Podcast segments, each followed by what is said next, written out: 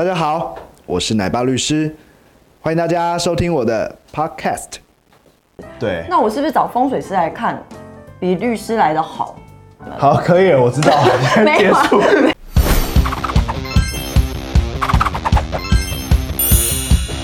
嗨，大家好，我是奶爸律师陈佑新，让你焕然又新。Hello，大家好，我是刘璇。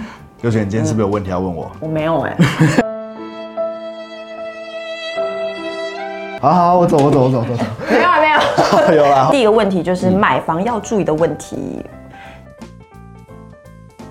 像我朋友去看房子的时候，当下可能就说：“哈，那可不可以算我们一千五我打他们话，你们这也没有打折而已，谁给你打价了？？”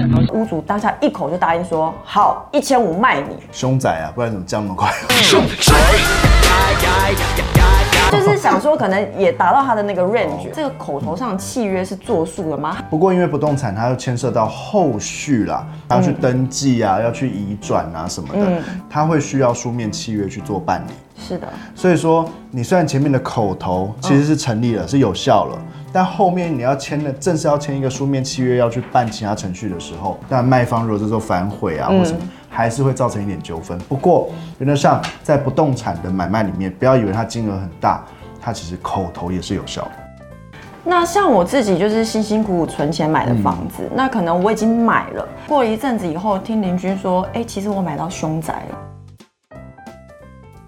那个卖家他可能有点刻意隐瞒这个事实 OK 这个是触法的吧？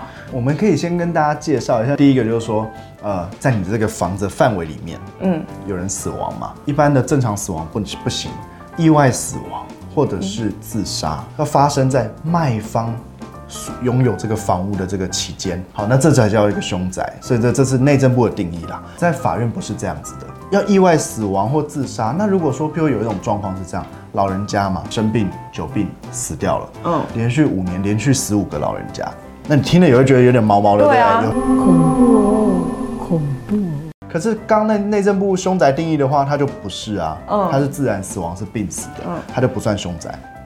可是，在法院来讲，它不是用内政部的这个标准在看。哎呀，原来发生过这些奇奇怪怪的事情，你认为它可能对你房子的价值有贬损，你还是可以向法院提起一个诉讼，那要求减价。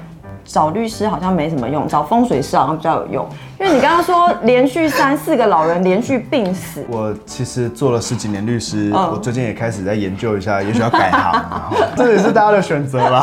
不过还是希望就是今天针对这种不动产的交易啊、凶宅啊这些小小的问题，能够给大家一点帮助啦。那也希望大家能够持续订阅我们的频道。那未来可能变命运好好玩之类的话，也希望大家可以不要弃追踪啊。然后今天就跟大家介绍到这边，我们下次见喽，拜拜拜拜